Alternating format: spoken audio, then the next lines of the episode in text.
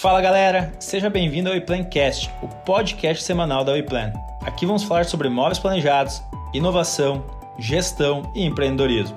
Nossa missão é trazer um conteúdo relevante, direto, sem meias palavras. Todos a bordo? Então vamos nessa!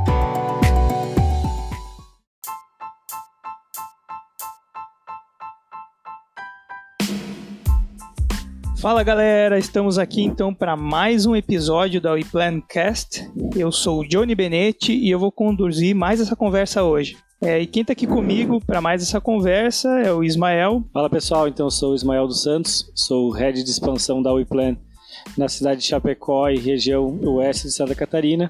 Estamos aí para mais uh, uma conversa com um convidado especial aí e com essa galera toda aí que sempre está entregando bastante conteúdo. E quem está aqui comigo hoje também não podia faltar, Renan. Fala galera, estamos aí mais uma vez e hoje que estrutura, hein, Johnny? Nossa senhora, quem está ouvindo nós não faz ideia a nossa estrutura hoje tá aqui. Tá começando a ganhar corpo esse negócio. Cara, não dá para entender, é microfone, é fone é de ouvido novo, fio. É, tá uma verdadeira estrutura de transmissão da NASA, né? Aquela transmissão de lançamento, né? É, é. Episódio número 11, então... É, não é, tem mais volta, né? Prestes a decolar. Agora tá. ligou o segundo estágio, né, Renan? E agora é, é, é, alcançar o espaço. Legal. Então, galera, o Renan que tá falando aqui, cofundador da WePlan. Estamos aí hoje para mais um bate-papo bem legal aí sobre gestão, inovação, um convidado mega especial. Bom, vamos lá. Diego também está aqui conosco hoje. Opa, tudo bom? Aqui é o Diego, líder de projetos da WePlan. Renan, faz aí a, a, as honras da casa, apresenta o nosso convidado e por que, que a gente convidou ele hoje e também explicar para a galera que eh, a gente fecha aí um ciclo trazendo todos que fazem parte do, desse ecossistema da, da, da WePlan. É, realmente é um, um, um, apanhado de muita gente que está trabalhando nesse projeto e a gente fecha isso hoje trazendo mais um convidado. Legal. É, o nosso convidado hoje, mega especial, é o nosso, dá para dizer assim, amigo, sócio, mentor, né, Ander? Cliente. É, cara, é, são várias coisas aqui, mas legal. É um prazer aqui a gente estar tá com o Anderson Silva, é, o CEO da Azul Consultoria e fundador também da WePlan, né? A WePlan é, um, é uma empresa aí que, que todo mundo teve participação diretamente, né? Desde o início do projeto. E é legal a gente trazer o Anderson hoje aqui, porque na verdade a Zuc ela teve um, um papel fundamental né, na WePlan. Em qual sentido? A gente pode olhar que a Zuc ela foi lá desde o início, né?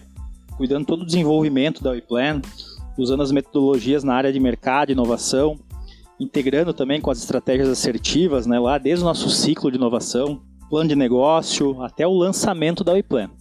De fato, é, usando as metodologias da Zuc, né, nos deu, nos deu base, bases assertivas e sólidas para a gente começar a WePlan de uma forma acelerada e principalmente organizacional. Né? A gente tem hoje uma gestão aqui que a Azul conseguiu implantar e que nos dá aí muita confiança para seguir num mercado cada vez mais incerto, né, Ander? Show de bola, bom dia, boa tarde, boa noite, galera, tudo bom? então, sou o Anderson Silva, sou o capitão desse barco é, chamado Zuc Consultoria aí, e vamos trocar umas figurinhas hoje um pouquinho sobre o e-plan, um pouquinho mais do que, que, que, a gente tem visto aí no mercado e o quanto tem sido promissor esse negócio. E a gente olha com, com um carinho muito especial aí para o e-plan, vamos trocar umas figurinhas aí sobre isso.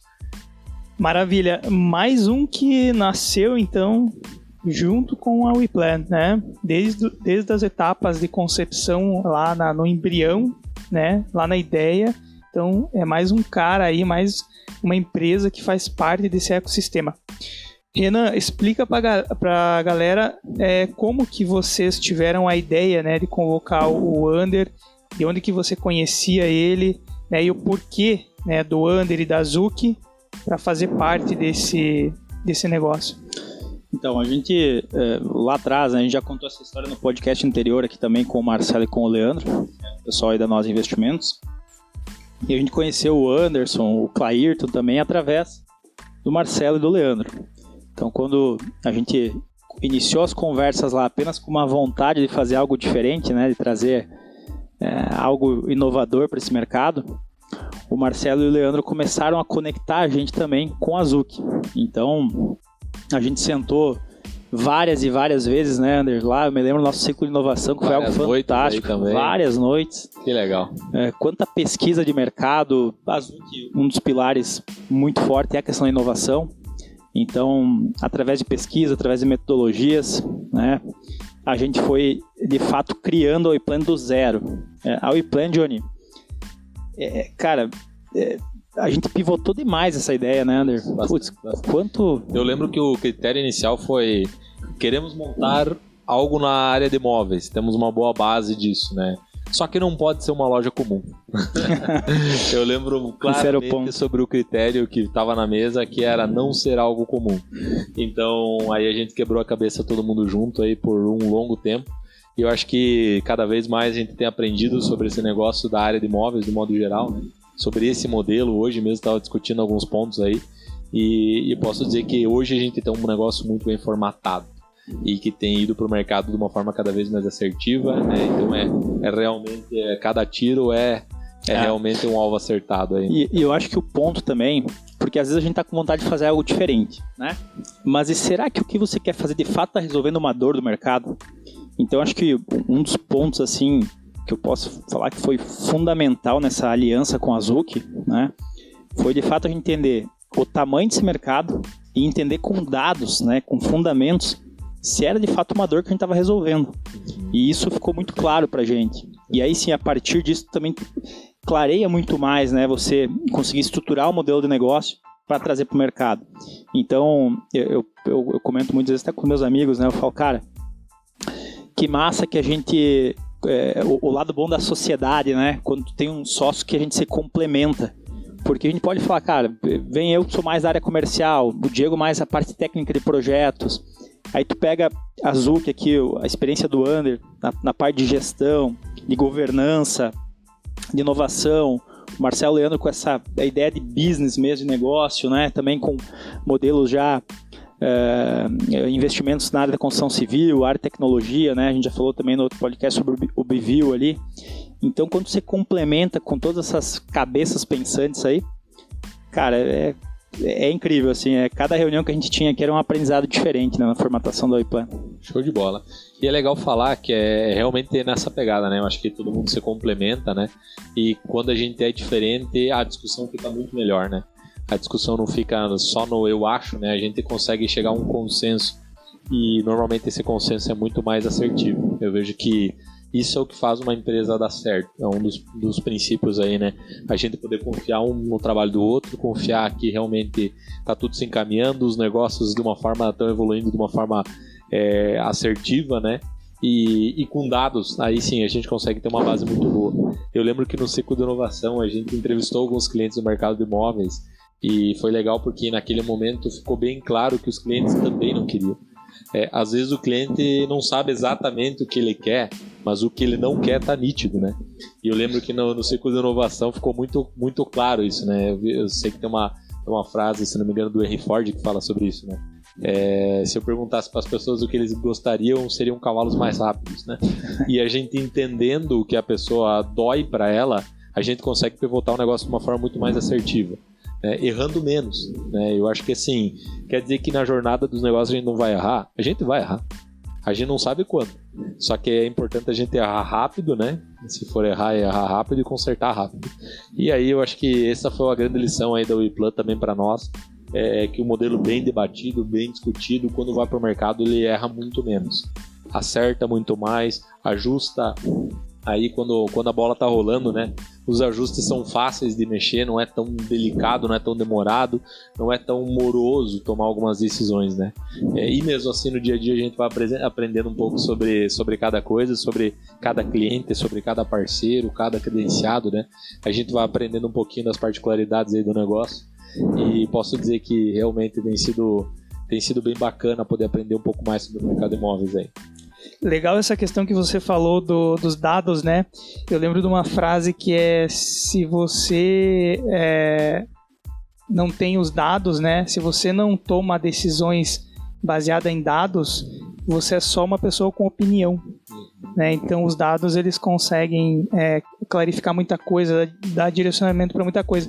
E o legal é ir para o mercado perguntar, né? Isso era um, um dogma, né? Era, um, era um, uma coisa complicada até um tempo atrás. Como assim, né? Como que eh, a minha empresa vai para o mercado pedir o que eu tenho que fazer? Né? Parece não fazer sentido, né? Eu tenho que dizer o que tem que ser feito, né? Era uma certa, uma certa ignorância de pensamento, né? Sendo que na verdade é o mercado e é a prática que te ensina como as coisas têm que ser, né?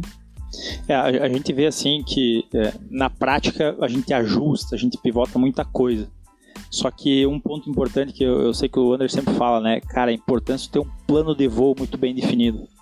Então, que, cara, é, é, é você poder dizer assim: é, eu tô lá com um objetivo traçado, né? Onde a nossa empresa quer chegar. Agora, quais são as ações a curto, médio e longo prazo? A gente sabe que hoje a longo prazo é um pouquinho mais. O pensamento é a longo prazo, mas as ações de fato são mais curtas. Mas quais são as ações curtas que a gente vai fazer hoje para levar a gente no objetivo lá do final do ano, levar a gente no objetivo ali do primeiro semestre, enfim. Então, são metodologias aí que, é, que a gente vem usando muito aqui no dia a dia. E, e, é legal falar nesse sentido, né, que medir é importante, né, Johnny, como tu falou. O Peter Drucker fala muito sobre isso, né? O que a gente não mede não tem como gerenciar. Né? Então, realmente, a mensurar aonde a gente está permite com que a gente possa traçar um plano de ação mais assertivo. Em que sentido, né? Bom, é, qual que é o tamanho do meu mercado? Onde é que eu tô? Porque se eu não sei exatamente onde é que eu tô pisando, como é que eu vou criar uma ação? É, novamente vai pro eu acho. E, e, e, é uma ponta, um ponto bem bacana, né? Que como gestor, a gente tem um monte de hipótese, né? E a gente tá o dia inteiro validando ideia, validando hipótese e sim, o cliente é a melhor forma de a gente descobrir tudo isso, né? É, lá no G4, no final de semana passado, quando eu tava lá, é, eu vi que o, o, principal indicador de gestão é o NPS. Por quê? É, por quê? Porque se o cliente me diz que o meu negócio está desalinhado com a entrega dele, se o meu produto não é fit para ele, se o meu canal não é fit para ele, ele não vai consumir. Então, realmente, o NPS é um indicador, se eu pudesse dizer, um dos mais importantes. E, e claro, startup não visa muito lucro, né, do modo geral, e eles pregaram muito isso. Né? Porque dependendo do modelo de negócio, é uma briga de mercado. E quando a gente briga do mercado, é quem, quem é o primeiro do mercado. Não é quem é o segundo. É, é uma briga de quem vai dominar o transporte. Chama Uber, 99 e etc. Winners takes all. É. Né? Quem chega primeiro leva tudo. É o ganhador que, que leva toda, todo o mercado, né? Então, nem sempre focando é, inicialmente na, no faturamento, né? Uhum. Não, não, quer dizer que isso é bom ou ruim, né? Tem empresa até hoje que não fatura, que não, não não teve o seu ponto de virada, mas quer dizer que ganhar o mercado é essencial para que o negócio se mantenha e é, vingue, né?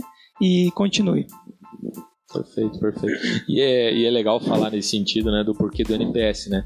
O NPS é a forma mais tácita para a gente saber se a nossa entrega está sendo adequada ou não. E, e, brincadeira à parte, né? A gente vê no mundo da Apple, né? Por que, que eles conseguem cobrar tanto e o NPS ainda ser o mais alto? realmente eles entregam valor de alguma forma. Né? A gente vê várias outras marcas né? é, com produtos, com serviços, de modo geral, Nubank com serviço. Né? É um serviço bancário, tem o melhor NPS do mercado. E aí tu olha lá como uma das 100 empresas mais influentes do mundo. Então, uma empresa brasileira, motivo do orgulho nosso aí, né? Cara. Então, cara, poder ser uma das 100 empresas mais influentes do mundo realmente tem muita coisa para aprender com esses caras, né? E, e, é legal, é legal por a gente vai discutir bastante sobre isso hoje também. Vamos trocar umas figurinhas sobre não só esse indicador, sobre alguns outros indicadores aí que a gente pode aprender aí também. E eu acho que vai ser bem válido a nossa, nossa conversa de hoje. Mas de fato, isso que tu falou do NPS, tá aqui o Diego e o Ismael, que, cara, é, é sempre o primeiro indicador aí que a gente olha nas nossas reuniões, o que a gente mais de fato coloca o olhar é, clínico ali, né? Porque, cara, não tem, é o, é o mercado falando, né? É, o fim do dia é o que, que é, é, o que vale. né? vamos, vamos pegar um exemplo, eu achei muito legal de uma fala do Elon Musk. A Tesla não tem propaganda na TV, na internet. Você não vê. Você não vê a Tesla dizendo que ela é boa. O que vai dizer que a Tesla é boa é o produto dela não existe forma mais simples, menos custosa e mais eficiente. Ele disse: é meu produto que tem que se vender e é, e é o meu produto que, que é o meu NPS. Ou seja, eu não, eu não tenho que fazer força para dizer que ele é bom e empurrar a goela abaixo do meu cliente. É meu cliente que vai falar para outra pessoa, né? É o lá, o member get member. é um cara que vai falando para o outro, é o produto que fala por si. E ele disse assim, ó, toda a nossa verba que seria para marketing está convertida em pesquisa e desenvolvimento para fazer um produto melhor. E aí o produto fala por si. É, que, acho que aqui a gente vem mais aprendendo aí nas, nos podcasts é que uma boa ideia ela tem que ser posta em prática, né? É, o MVP ele tem que colocar rodar para conseguir medir, né? E aí acho que é, gestão por achismo, o, o, Douglas falou sobre gestão financeira por, por achismo é, furada, né? Você está se enganando a si mesmo. Quebram negócios. É, exatamente. O André está falando então que gestão estratégica é, por achismo também não funciona. E de fato medir, né? Saber quem lá na ponta que está consumindo seu produto, que, o que, que ele está achando, né? Qual é a experiência que ele está tendo. A gente vem é, pensando em algumas formas do nosso cliente ter experiências aqui na, na WePlan, que é, por exemplo, a gente desenvolveu uma cantoneira que vai proteger o canto da parede do cliente, do corredor. Isso vai gerar uma experiência, isso vai gerar, é, por exemplo, ele vai ver aquela cantoneira, ele não vai ir diretamente no problema, né? Então você começa a, trazer novas experiências para o cliente realmente cons conseguir ter um, um, MVP lá no, no desculpa um, um, um NPS ele, ele vai ele vai avaliar um todo né da empresa ele não vai de fato ir lá no, no com o dedinho passar onde está machucada a peça então de certa forma tem que ter uma estratégia né para colocar rodar as coisas mas de fato nunca vai estar tudo pronto para rodar né? Então tem que testar. E a melhor forma é, é, exatamente. na prática, né? E, e, é legal falar, né, que realmente os negócios é, é uma loucura. Né? Vamos falar a verdade. Empreender no Brasil é uma loucura. É a gente não sabe de onde que vem o tiro. Ele vai vir de algum é lugar. É emocionante. A gente né? não tá pronto para bala, né? Então, brincadeira à parte aí, é, realmente é muito desafiador. E aí, no meio disso, é, quando a gente quer realmente se diferenciar, quer fazer algo novo, né? Vamos lá, às vezes a gente pinta o elefante branco lá na frente do cliente. E às vezes não é o que ele viu valor. Então, o NPS é a forma mais interessante de saber se o cliente realmente indicaria ao Iplan, indicaria a, a nossa empresa aí de alguma forma, alguém. E lá no final ele fala o que, que mais chamou a atenção. Né? Ele o que, que mais chamou a atenção nessa experiência. E eu acho que essa resposta qualitativa, não quantitativa, é uma resposta que ela diz muito para nós. Né? A gente costuma colocar, tanto no diagnóstico nosso, quanto no ciclo de inovação, quando a gente fala com algum cliente, tanto interno quanto externo, a gente pergunta assim: se a empresa fosse sua, o que, que você faria primeiro? Dificilmente o colaborador se coloca na posição do CEO, do diretor, do gerente lá dele, né? E aí, naquele momento, ele começa a se enxergar e fala assim: puta merda. Não sei se eu posso falar palavrão, né? Pode, claro pode. Qualquer coisa a gente e... corta. Tá e ele fala assim: e aí? O que realmente eu faria primeiro? E aí, quando ele se coloca nessa posição, tanto o colaborador quanto o cliente, ele começa a se enxergar e ele vê sentido naquele negócio.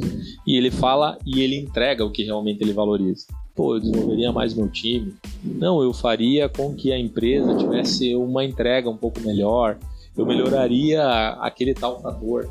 Então, quando ele se coloca no lugar, vocês vão notar que há um sentimento de dono lá. Ah, eu adoro esse assunto. Cara, é mata pau, porque daí é, é onde que a gente tu... evolui como negócio. E assim, como negócio é difícil, vamos ser bem sinceros, como gestor, cada um aqui na mesa aí como gestor da sua área, com quem que a gente fala sobre o negócio? A gente às vezes se pega sem ter muita pessoa para quebrar a cabeça, para se abrir, para discutir sobre negócio, né? E, e, nesse momento é onde que a gente pode dar voz para o colaborador, voz para o cliente, e aí se a gente tiver uma sensibilidade boa e poder ouvir isso e aprender com isso, com certeza a gente faz negócios melhores, né? É, eu vejo que ouvir é uma das principais características de um bom líder. Então, a gente começar liderando o nosso cliente, começar liderando o nosso colaborador aí, é uma forma bem assertiva da gente errar menos nos negócios, né?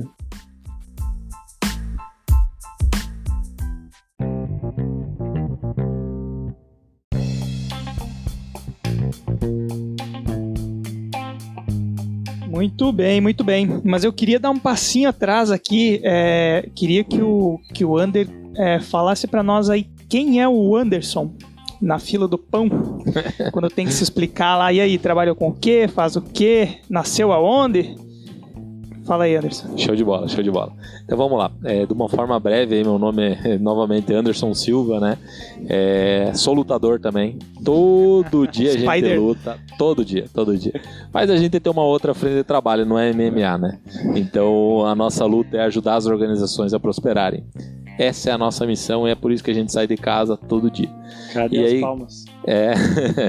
e como que a gente Bonito faz isso, né? A gente, como como Zuki, eu hoje sou o capitão desse barco chamado Zuki Consultoria, né? A gente tem algumas esferas aí da governança, estratégia e gestão, do modo geral, né?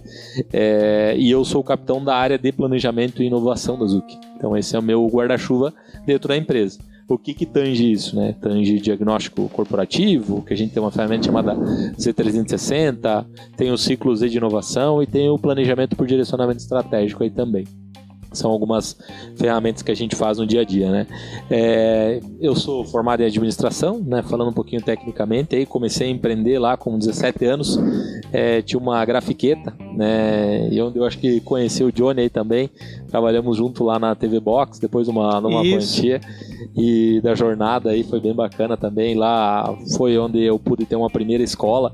É, eu lembro que eu tinha 19 para 20 anos, aí eu capitaneava 21 pessoas E era um mercado novo, né? e era bem desafiador. E olha, quando a gente é novão, a gente é desafiado a estar na frente de algum negócio, em alguma parte da liderança desse negócio, é muito bacana.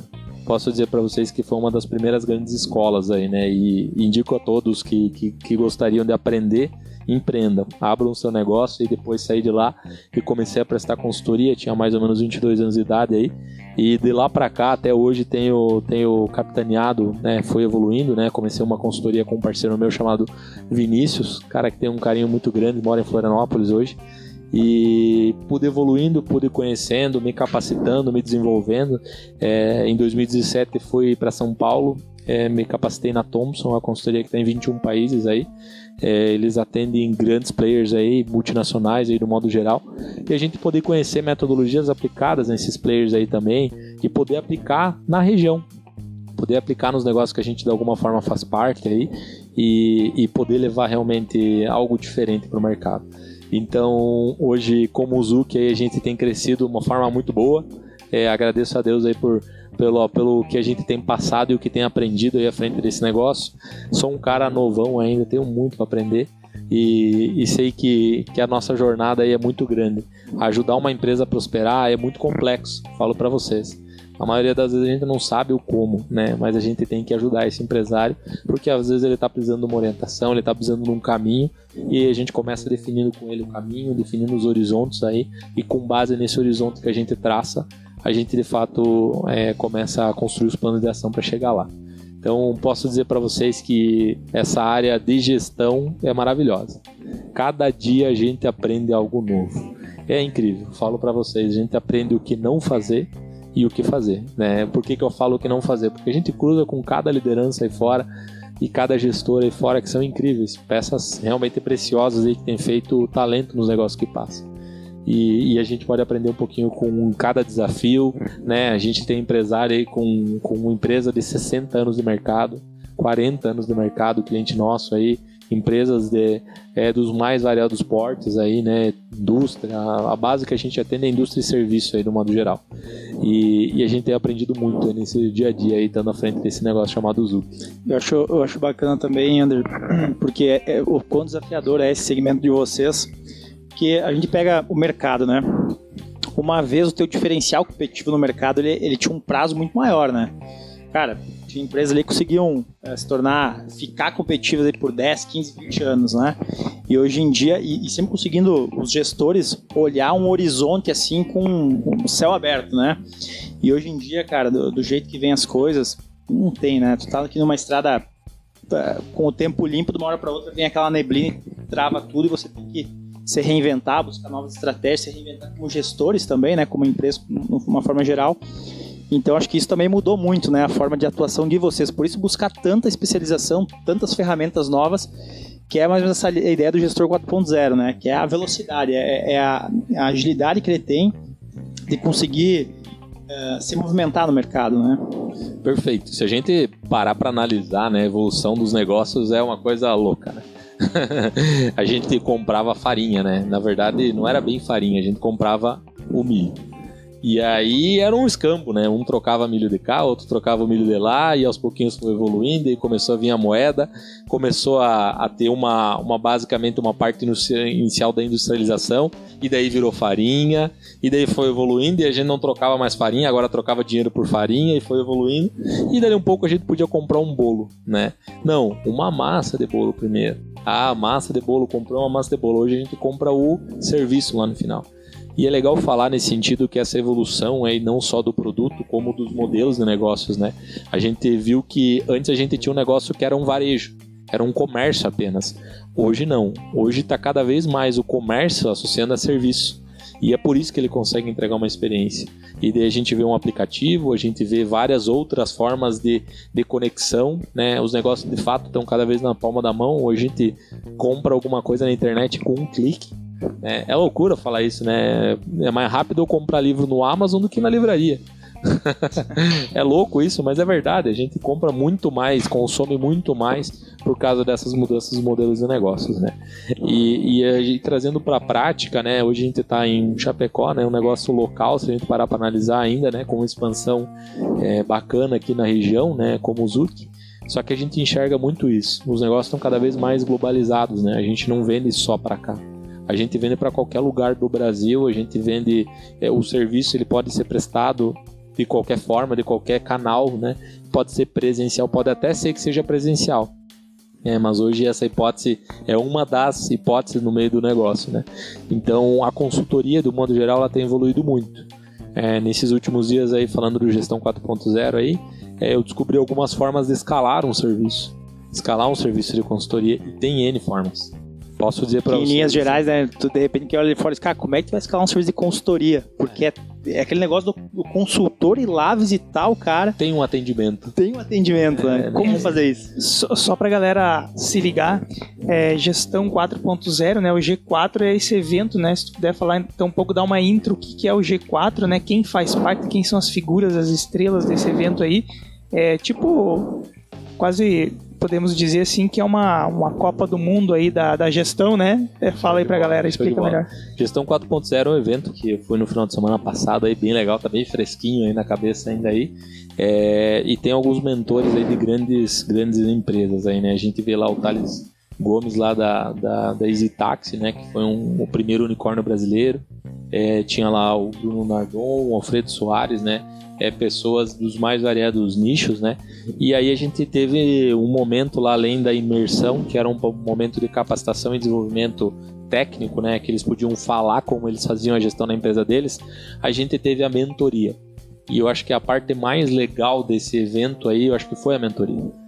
Por quê? Porque a gente via lá empresários, assim como nós aqui nessa mesa, gestores do modo geral, né? E esse, essa didática do gestor 4.0, que tinham as mesmas dores as dores que a gente tem aqui de achar gente boa, é, de conseguir criar experiências significativas para os clientes, dores como entregar né, de uma forma operacional, né? É conseguir de fato fazer com que o cliente tenha a mesma experiência em todos os pontos de contato aí. Todas essas dores eles também têm. Todas essas dores. E eu acho que foi legal porque lá tinha empresas do Brasil inteiro e nessas empresas do Brasil inteiro, cada um tinha uma dor muito similar à outra. Então, na troca de figurinha, quando a gente estava fazendo pergunta lá pro, é, pro Thales, pro Alfredo, pro, pro Nardon lá, a gente via que tinha uma similaridade muito grande. As empresas precisavam vender mais e melhor, e quando eu falo vender melhor é de fato vender para o cliente fit, vender para um cliente que faz sentido para aquela compra, para um canal fit, para uma é, para uma comunicação eficaz, né? E por um produto bem adequado para aquela, aquela entrega, para aquela operação como um todo. É, e lá, além disso, eu vi que sim, as nossas dores de encontrar gente boa daqui da região é uma dor global. Em todos os lugares do mundo tem essa dor, né? É, o, o Alfredão lá falava sobre a Vetex, né? Uma multinacional é, na parte de marketplace, se a gente parar para analisar hoje, é uma das maiores do mundo, né? Eles são referência global e eles também têm dificuldade de achar gente boa. É, o Bruno falando, o Bruno Nardon falando da área de aceleração do growth lá do modo geral, também com dores de achar gente boa. e achar e, e conectar esse produto lá na ponta, né? Então todas essas dores são muito similares. Né? Eu posso dizer para vocês assim que como gestor 4.0 é, a nossa a nossa vida é uma incerteza. Que o que eu loucura, pude né, aprender é que realmente a gente vai ter que tentar eternamente é, validar ideias eternamente. Hoje, a forma como a gente É o gera valor cientista lá, né, Anderson? cientista. Puro, Hoje, cada gestor virou um engenheiro. É, tu não Eles foi falam- lá pra, pra encontrar a resposta, né? Fórmula Porque mágica. Não né? tem bala de Não tem, prata. né? Não tem, ela não existe. Primeira fala do Dai. Exato. não Eu, existe eu bala- gostaria de falar que não tem bala de prata. Olha aí, Ele começou você, falando isso. gestor, gestora, não tem bala de prata. Não é um elemento né, isolado, ou isso ou aquilo. Eu acho que é um apanhado. E as respostas não estavam lá. Na verdade, você foi lá para entender o caminho né, e ter alguma luz para, sei lá, para que alguma da, da- algum dos caminhos nessa encruzilhada você consiga colocar mais força, talvez, né? Ou seja, talvez aprender como perguntar, aprender como encontrar essa informação, né? Porque pronta mesmo a gente sabe que no mundo da, da inovação startup isso não existe, né? Varia muito, né? Se a gente parar para analisar, por exemplo, né, o, o Bruno lá, né? O Bruno é o, ele tem a RAP, né? Se não me engano ainda é sócio lá da RAP, não vou lembrar agora. Mas o que, que é legal falar? Cara, ele é um concorrente do iFood. E veio depois. E aí? Como dá certo num mercado que já está dominado, se a gente parar para analisar? Cara, ele encontrou o gancho que era a dor dos restaurantes que falavam, viu?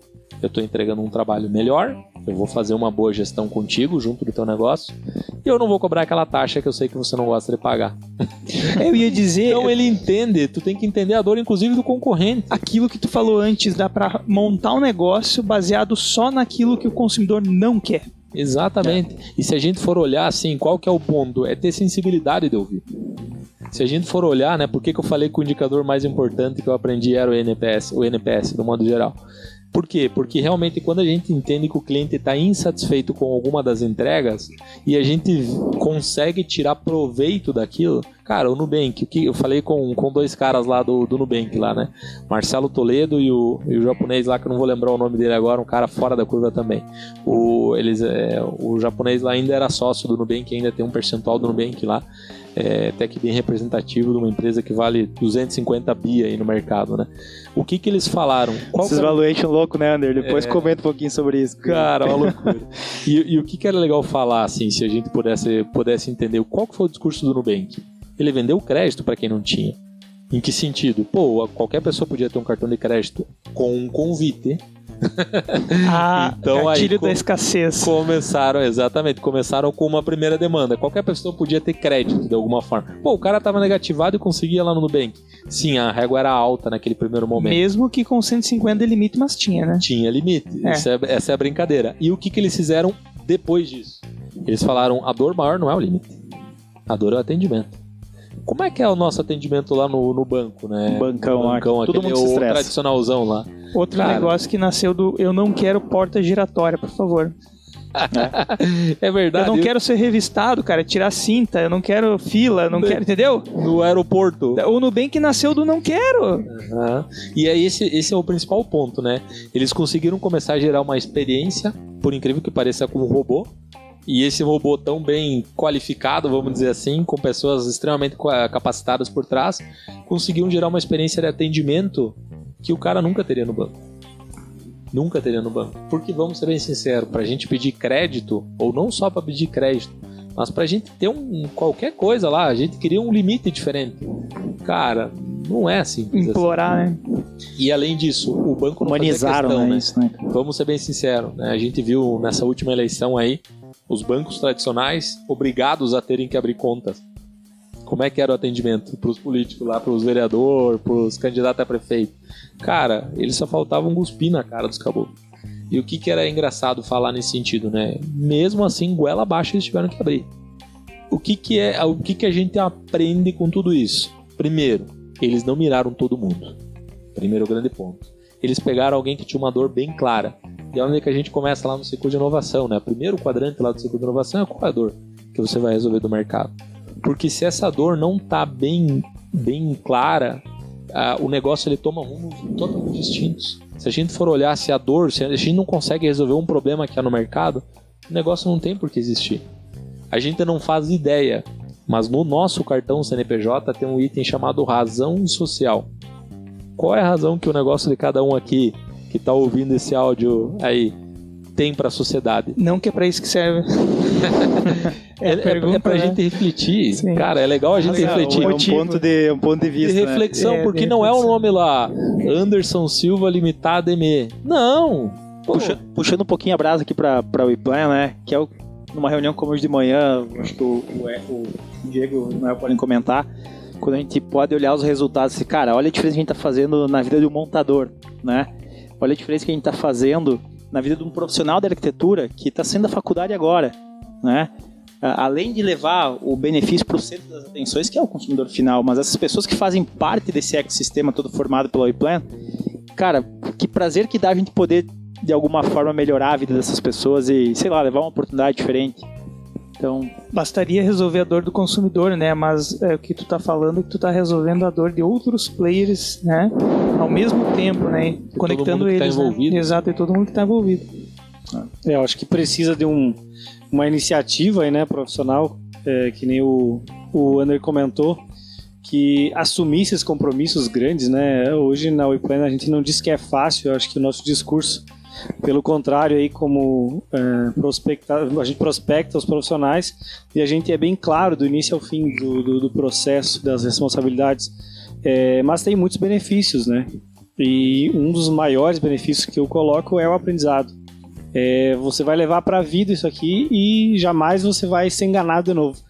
Né, sobre processo, sobre, sobre mobiliário, enfim, sobre o que a gente se propõe, mas é, precisa ter aquela coragem, né, aquele pontapé inicial, e aí a gente trazer benefício aí para todos os players. E, e vamos lá, é, um dos fatores, né? Transparência, né? Cara, parece loucura, mas o cliente quer alguma coisa que seja transparente.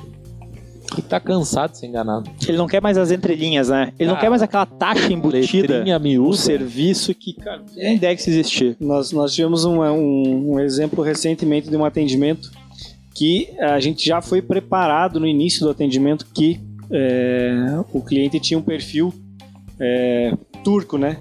Que seria- Você chegaria ali para a gente vai é, tentar tirar desconto e o nosso modelo de negócio é diferente.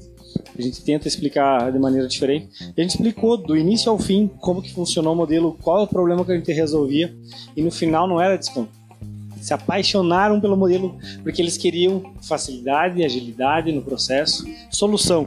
Talvez, é, talvez o desconto era uma desculpa para falha nos outros pontos, né? Na, na verdade, assim, ó, é, eu não, não tô acostumado com uma boa, uma boa relação entre comprar. Né? Então o que, Isso. que eu vou querer? Então eu vou me dá um querer comprar desconto. bem, pelo menos, É, né? é, Pelo- pelo menos eu vou querer extorquir que o eu tô máximo. ganhando. Exatamente. Se eu não enxerguei outras vantagens, eu quero ao menos uma, né? E a É gente que o desconto e o preço é muito relativo, né? É, a gente finalizou o atendimento todo e no final das contas não veio um pedido de desconto. Não veio assim, tá, mas e aí qual que é a margem de desconto? A gente simplesmente explicou o modelo do negócio, explicou da onde a gente chegou e para onde a gente vai entregar e o cliente entendeu. E a gente ficou aí, agora tá entre decidir é, se realmente ele vai pegar outro produto lá que não tem tanta vantagem no processo, com desconto, ou vai comprar dentro da plataforma que não tem desconto, a gente leva o benefício do, do preço competitivo por ter reduzido a cadeia, mas tem o processo alinhado. E o cliente quer a experiência, né? Novamente, é o que a gente está falando aqui. Engraçado, né? Que para o mercado esse cara era um cara que negociava, queria muito desconto e ele, né? a- a- foi ensinado, né? Ele ensinou o mercado que na verdade não é isso, né? Então o mercado ah, tinha uma objeção, eh, achava uma coisa, sendo que na verdade o que faltava era outra coisa, né? Então isso apareceu no momento da, da negociação. É, a transparência está ficando assim cada vez mais é, claro, assim, todo mundo, se você fala em transparência, todo mundo quer transparência, né? Mas, mas de fato, quando você mostra que você é transparente, é, todo mundo se apaixona por aquilo. né? Então, no fundo, no fundo, todo mundo quer que te diga a verdade, né? Que não tem nada embutido, que não tem gordura, que nem diz o Diego. Margenzinha. É, é, que não tem margenzinha, que não tem, ah, vai pra casa que amanhã eu te dou mais 5%. Pensa aí. É, é joga Sim. o jogo é, Limpo, né? limpo e diz assim, ó, ah, tem, hoje eu comentei, inclusive, ó, não- se eu tivesse mais 2%, 3% para não perder esse negócio, com certeza eu abriria. mas não tem. Estamos aqui com a melhor condição, com a melhor proposta. Então o cliente no fundo ele quer isso.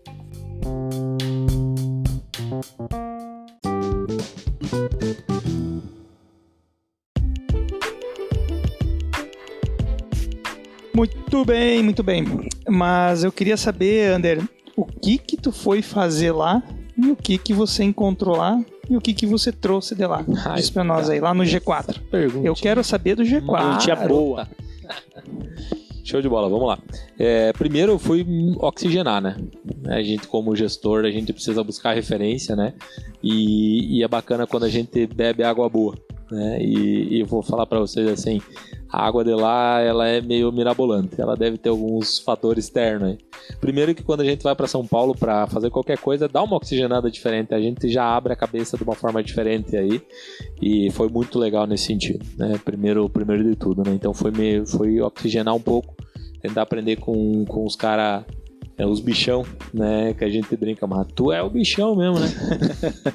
e ali tinha só os fera na mesa e, cara, foi muito legal. Foi muito legal nesse sentido. Pude conhecer alguns caras que a gente costuma ler em livro, né? E a gente só conhece pelo que eles escrevem, né? E pelo, pelas lives que fazem, né? Agora, conhecer pessoalmente, poder dar um abraço, poder dar um aperto de mão, tirar uma dúvida, isso aí, falo para vocês, não tem preço. Então, respondendo a primeira pergunta, né? A segunda pergunta, o que, que eu precisava descobrir, é isso? O que que tu encontrou lá? O que que tu descobriu, que eu assim? encontrei, show de bola. É, da expectativa versus... Então, eu tinha alguns desafios, né? É, como a gente trabalha com consultoria, aí o primeiro deles era escalar a consultoria. É, é uma, uma atividadezinha que, por serviço, de modo geral, a gente tem a mão humana nele, né? E quando a gente envolve somente a mão humana, é basicamente a hora homem, né? A gente não escala, a gente tem que colocar gente para dentro para ter mais hora disponível para conseguir ter um faturamento maior, um crescimento À maior medida que sobra o teu faturamento, sobra o teu custo também, o né? custo também, então não é escalável, né? E a gente encontrou algumas formas de escalar a empresa de consultoria, então bem legal nesse sentido, né? Uma das primeiras formas é a gente poder ver com com uma, com uma empresa de tecnologia, né? a gente poder formatar melhor os métodos e de alguma forma a gente explorar as metodologias de uma forma mais escalável aí, né? É, difundindo elas, vendendo metodologia ou até usando a tecnologia para chegar a mais pontos, colocando mais gente. E aí um outro modelo estilo, é, vamos lá, XP, estilo V4 Company, estilo é, etc. aí, que são colocar pequenos franqueados na ponta lá na execução, né? E a gente centralizar algumas etapas do core business, né? Então isso garante a entrega, mas também permite com que a gente possa escalar o modelo de negócio de consultoria. E eu gostei de um terceiro modelo que é juntar um pouco dos dois. E possivelmente é o que a gente vai utilizar na Zuc e aí tentar criar um modelo é, único ainda de, nessa, nessa vertical, né? É, não só como Zuc, né? Fui buscar conhecimento também para os negócios que a gente faz parte, e a WePlan é uma delas. E lá a gente poder validar algumas ideias, validar algumas dúvidas que a gente também tem é, quando a gente fala de crescimento, quando a gente fala de algumas experiências, quando a gente contava um pouquinho do modelo de negócio, o pessoal ficava admirado com, com, com a forma da entrega da WePlan, com a forma como a gente levava valor, como a gente de fato é, fazia essa parceria com o credenciado, que é os projetistas, arquitetos de modo geral, e como a gente conseguia levar isso de uma forma assertiva para o mercado. Eles viam também isso aí como algum, algumas das demandas aí é, precisando ser respondidas no mercado. E quando a gente falava da WePlan, eles ficavam um pouco admirados, até, ó, que legal que vocês conseguiram acertar nisso. É, realmente é uma demanda que está muito carente era incomum todo mundo falando que, putz, esse mercado dói muito. É, dói muito alguém que faça um serviço bem feito aí de ponta a ponta, que consiga entregar de ponta a ponta e ainda assim gera experiência para o cliente, né? E aí no meio disso a gente poder trazer tudo isso de uma forma prática, com indicadores, com é, ferramentas de gestão, é, com ferramentas para a gente colocar gente boa para dentro do negócio também, né? Que é uma das partes mais difíceis aí em qualquer negócio, né? Se eu pudesse falar, a gente poder ter acesso a stock option, acesso a várias outras formas aí de, de colocar gente boa para dentro da empresa. E é o que a gente vai querer aplicar nos negócios que de alguma forma a gente faz parte aí também. Isso que é legal, tô aqui só escutando o Ander falar. Ah, uma das coisas importantíssimas aí da consultoria é que alguns, algumas pesquisas feitas lá atrás, em 2018, é, é, moldaram né, a, a WePlan até chegar nesse ponto. E hoje, então, trocando essa ideia com, com pessoas com, com uma experiência de mercado muito grande, e eles dizem sim, olha, estão no caminho, tem que melhorar ainda alguns pontos, mas estão no caminho, isso, isso dá um valor muito grande. Então, a importância de ter uma consultoria. Por quê? Porque a gente não é bom em tudo, por isso que a gente divide, né? Ah, o caso de ter, por exemplo, o Under aqui buscando inovação, buscando melhorar, trazer sempre alguma novidade para dentro do nosso modelo de negócio. Isso faz toda a diferença. É, novamente, é um, um dos grandes, uma das grandes, é, como é que eu posso dizer, um dos grandes braços disso é a pesquisa, né? Se você não pesquisa, se você não ouve o teu cliente, você não, cara, você não resolve coisa nenhuma. É, alguns dias atrás estava conversando aí com alguns, entrevistando alguns montadores, alguns profissionais e algumas dores que a gente ouviu de profissionais aí de todo o Brasil, de outros locais aí, são as mesmas dores que a gente vê aqui em Chapecó, né? Então os, os problemas eles sim têm suas particularidades, mas de modo geral eles se repetem. E a gente só consegue então criar um, uma solução ouvindo essas pessoas. Por isso agradecemos aí muito a Zuc Consultoria. Que bacana, que bacana poder falar sobre isso. É, é, legal porque, por exemplo, aplicando no G4 aí também, né? É, eles falaram muito sobre o seu cientista, né? E o cientista ele está em constante descoberta. A única coisa que ele sabe é que ele tem que validar as ideias e as hipóteses, né? E é engraçado falar isso porque, cara, é, vamos lá, eles têm as pessoas que a gente estava conversando lá, tem empresas bilionárias é, cara, é unicórnio era no mínimo, né? E os colegas lá do modo geral, né, as pessoas que estavam na mesa do lado, empresas milionárias, pelo menos. Então posso dizer para vocês assim, no modo geral, as dores realmente são as mesmas. Na verdade, está faltando, se a gente for olhar, né, é, tem pouca gente com coragem para fazer o que a Euplan está fazendo e falar assim, cara, eu vou mudar esse mercado. A gente estava falando um pouquinho uh, no início aqui sobre o Elon Musk, né? Antes nos bastidores aí, né? Cara, o cara ele falou: eu vou brigar contra esses caras. Não importa a briga que eu tenho, eu vou. Ah, mas o carro elétrico não vai dar. Cara, não importa, não tem bateria, eu vou usar de celular. Eu vou fazer alguma coisa, porque na, na, quando ele começou, a tecnologia era muito fraca.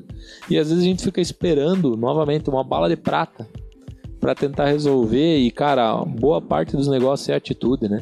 No fim do dia é a gente tirar a nossa bunda da cadeira lá e fazer as coisas acontecerem, né? E de uma forma que realmente é, tem uma entrega que o cliente vê valor, de alguma forma que a gente possa realmente fazer o nosso melhor, né? Porque a gente vai errar algum dia. Mas se a gente der o nosso melhor, a gente vai estar tá tentando acertar. E se a gente for cientista, é, se questionando como melhorar cada vez mais, perguntando para o cliente, dando voz para ele. É o que estar, o cliente quer. Estar cara. em constante evolução, né? Não tem como você dizer, ah, eu desenvolvi isso, legal, resolvi uma coisa, vou parar por aqui. A gente vê exemplos aí de pessoas, de empresas, é, unicórnios aí, bilionários, mas poderiam se dar por satisfeito e parar ali. Não, não para, cara, senão, senão o negócio quebra. Então tem que estar sempre em constante atualização, sempre olhando para dentro do seu próprio negócio e olhando para o mercado o tempo todo, o tempo todo. Não existe uma receita mágica que a gente vai fazer ela e a partir daquilo nunca mais vai precisar fazer nada de diferente, né? Essa é a essa é a mágica dos negócios, né? Nunca para. E isso é que diferencia essas empresas, esses unicórnios do modo geral, né? Se a gente for olhar, né, a gente fala, pô, mas o Uber não dá lucro, pô, mas não sei o que não dá lucro, né? E por que que não dá lucro, né? Lá a gente poderia discutir um pouquinho sobre isso, né, e conversar com, cara, esses caras que estavam à frente desse negócio do modo geral. Não dá lucro porque eles não querem que dê lucro. E aí vai contra a maré do que a gente pensa, né? Porque qual que é o que a gente pensa? A gente está acostumado a investir com capital próprio. Qual que é a dor com capital próprio? Ele é finito, ele tem fim. A, a, a didática deles lá, eles usam capital de investidor. E lá, novamente, é uma briga por mercado. Eles estão brigando por mercado. Quando a pessoa está brigando por mercado, em vez de ela segurar o lucro para ela, o que, que ela faz? Ela reinveste. 100% do lucro. Investe até mais do que o lucro. E por isso que essas empresas elas comem tanto caixa. Novamente, quem vai dominar o transporte? empresa. o cara que dominar o transporte fazem ideia que eles podem ser. Eles dominam uma cadeia às vezes. Quem domina a distribuição, pô, mas o Uber tava fazendo helicóptero lá, usando helicóptero para transportar, não sei o quê. Que loucura, tão desfocado, é muito caro essas operações. É, eu vejo essa, esse Não faz sentido. Cara, não foi feito para fazer sentido. Eles estão validando é. o produto, eles estão validando o negócio. E aí tu vai falar, por exemplo, o Nubank, cara, 250 bi, cara, de dólar. Cara, 250 bi é muita grana, cara. É PIB de muito paizinho aí, cara. É muita grana. Como o Marcelo falou, né? Estão tão diluídos já em, em captação de investimento que eles não. Em percentual. percentual, né? Que eles. Cara, eles precisam abrir a IPO, né? O próximo passo, eles já estão estudando é sobre isso e, cara, não vai ser no mercado nacional, né? Provavelmente eles vão para Nasdaq, lá que é onde tem o maior dinheiro do mundo onde gira o maior volume de grana no mundo, né? E, e, cara, é loucura falar isso, por quê? Porque realmente eles querem continuar crescendo. Eles não. A, a, a, a estratégia é penetrar, né? Eu vi uma vez que é, é, é, uma escolha, né? Você estar né, em todos os locais, né? Encontrar e ganhar todos os mercados, porque é uma das estratégias. E depois você vivencia essas realidades, entende como funciona e ajeita a casa. Né? Então, é, não, não quer dizer que, é, digamos assim, é uma empresa falida por não dar lucro. Na verdade, é aquilo que tu falou, ele reinveste na expansão né? E aí você tem, uh, assim como qualquer coisa, você tem os dois lados, né? Você, ao mesmo tempo que você vivencia muitas realidades, você também está em todos os locais, né? E consegue fazer o mercado o mais rápido possível, porque, de novo, né? Quem que alcança Nubank agora, né? Porque agora todo mundo copia Nubank, é, né? A mesma coisa, voltando atrás ali, quando você falou de Rap e iFood, quem que está copiando a Rap agora? o iFood está fazendo serviço de rap. Uhum. Né? E começaram com um cara, sendo bem sério, ele falou, né? Começamos entregando um motoboy, na verdade. é, e, outra no coisa que eu dizer, dia, ele começou objeções, né? Se você vai é, não empreender ou deixar de fazer alguma coisa por causa de você não faz nada. Então por causa você das limitações. Por causa Cara. de, né? Então faça apesar de, apesar do governo, eu vou em frente. Apesar da tecnologia, eu vou em frente. Eu vou usar as pilhas da Panasonic e depois eu faço minha Gigafactory, que é a minha fábrica de pilhas aqui, e tá resolvido. Né? Mas se eu tivesse deixado de fazer por causa de, por causa Johnny. da pilha, pegando esse gancho, cara, uma coisa que a gente tava conversando, o André tava contando um pouquinho da experiência lá comigo com o Diego semana passada cara, às vezes a gente olha, né, para essas grandes empresas como o Nubank, por exemplo, e nós que estamos começando um negócio aqui, e, putz, cara, bah, mas quando a gente tem a nossa própria plataforma, a nossa ferramenta completa, vamos estar tá dominando o mundo, né? E, cara, o Nubank o, Marcelo, acho que ele dá um exemplo, né? Até, Até quatro dois, anos atrás. Quatro anos atrás não tinha. Não tinha, CR, não tinha ERP. Não tinha ERP, cara. Uma Controlava em planilha de Excel, cara. é uma loucura daí tu falava. Não, não era nem Excel, ele falou. Era do planilhas do Google. Os caras usando Trello para fazer entrega de projeto, Isso né, cara? Apresentava é, então, no PowerPoint. É, ele não deixou de empreender porque não tinha um SAP da vida, porque não tinha um TOTS da vida. Um Oracle. Ele, ele empreendeu apesar né? Ou seja, apesar de ter limitações, e vai em frente. E é legal falar, né? Na primeira fala do Thales, ele, ele comentou bem sobre isso, né? É, para mim, o gestor 4.0 é o cara que não dá desculpa. A primeira, primeira paulada que ele deu, começou dando. Eh, depois de resolver o problema do PowerPoint dele lá, que tava dando, dando abacaxi na hora, ele falou: a primeira coisa é, cara, é o cara que não dá desculpa.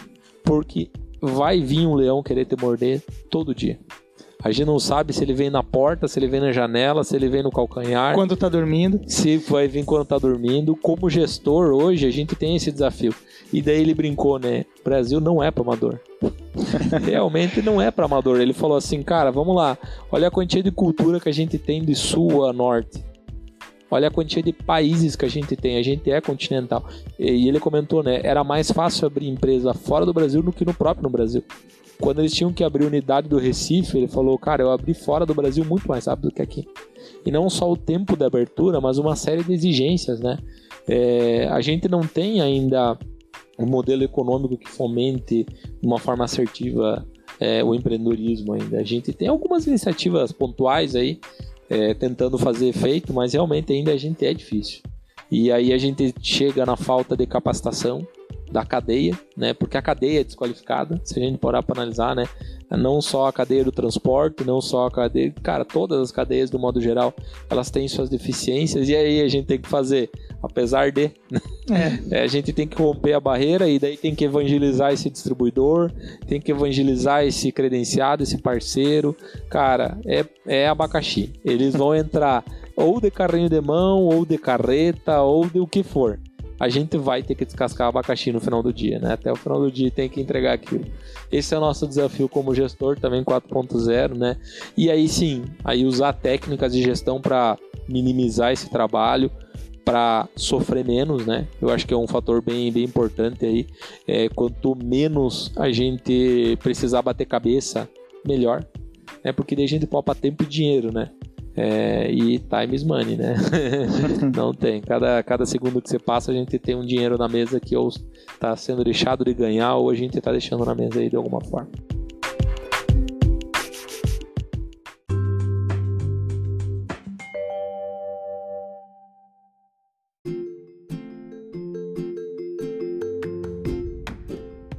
Isso aí, galera. Então eu queria agradecer o tempo né, e a presença do Ander aí, nosso convidado.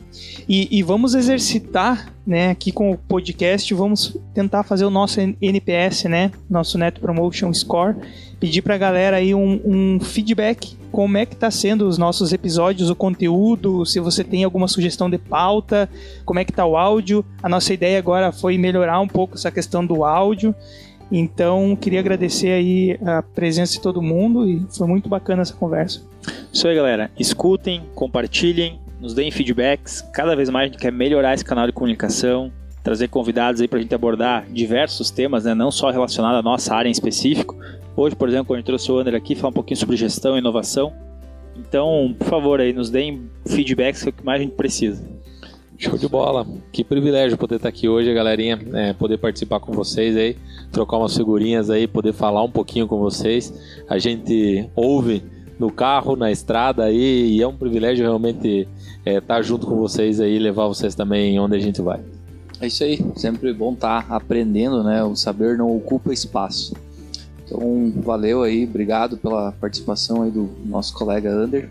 Isso aí, valeu, Ander, pela, pela companhia, pela aula. Hoje a gente falou pouco e ouviu bastante, mas é isso aí, cara. A gente vem aprendendo a cada, cada episódio e espero que o conteúdo esteja ao alcance aí, o pessoal esteja gostando.